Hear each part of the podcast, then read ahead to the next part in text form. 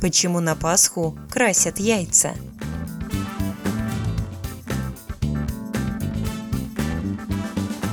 Есть несколько версий, почему именно яйцо стало пасхальным символом.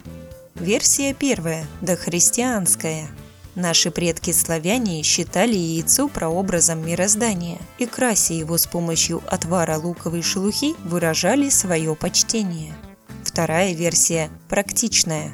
Известно, что во время Великого Поста запрещается употребление любых продуктов животного происхождения, в том числе и яиц. Но куры-то продолжали нестись, и крестьяне заготавливали яйца впрок. Чтобы потом отличить ранние яйца от свежих, их окрашивали, а в пасхальное воскресенье дарили друг другу.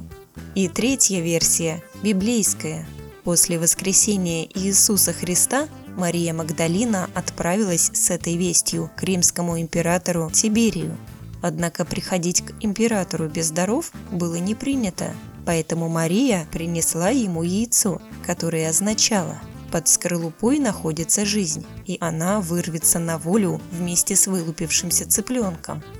Когда Мария сообщила Тиберию, что Христос воскрес, император не поверил, возразив, что это так же невозможно, как и твоему белому яйцу в миг стать красным. И в этот момент на глазах у всех случилось чудо. Яйцо в руке императора окрасилось в красный цвет, а пораженный Тиберий воскликнул «Воистину воскрес!»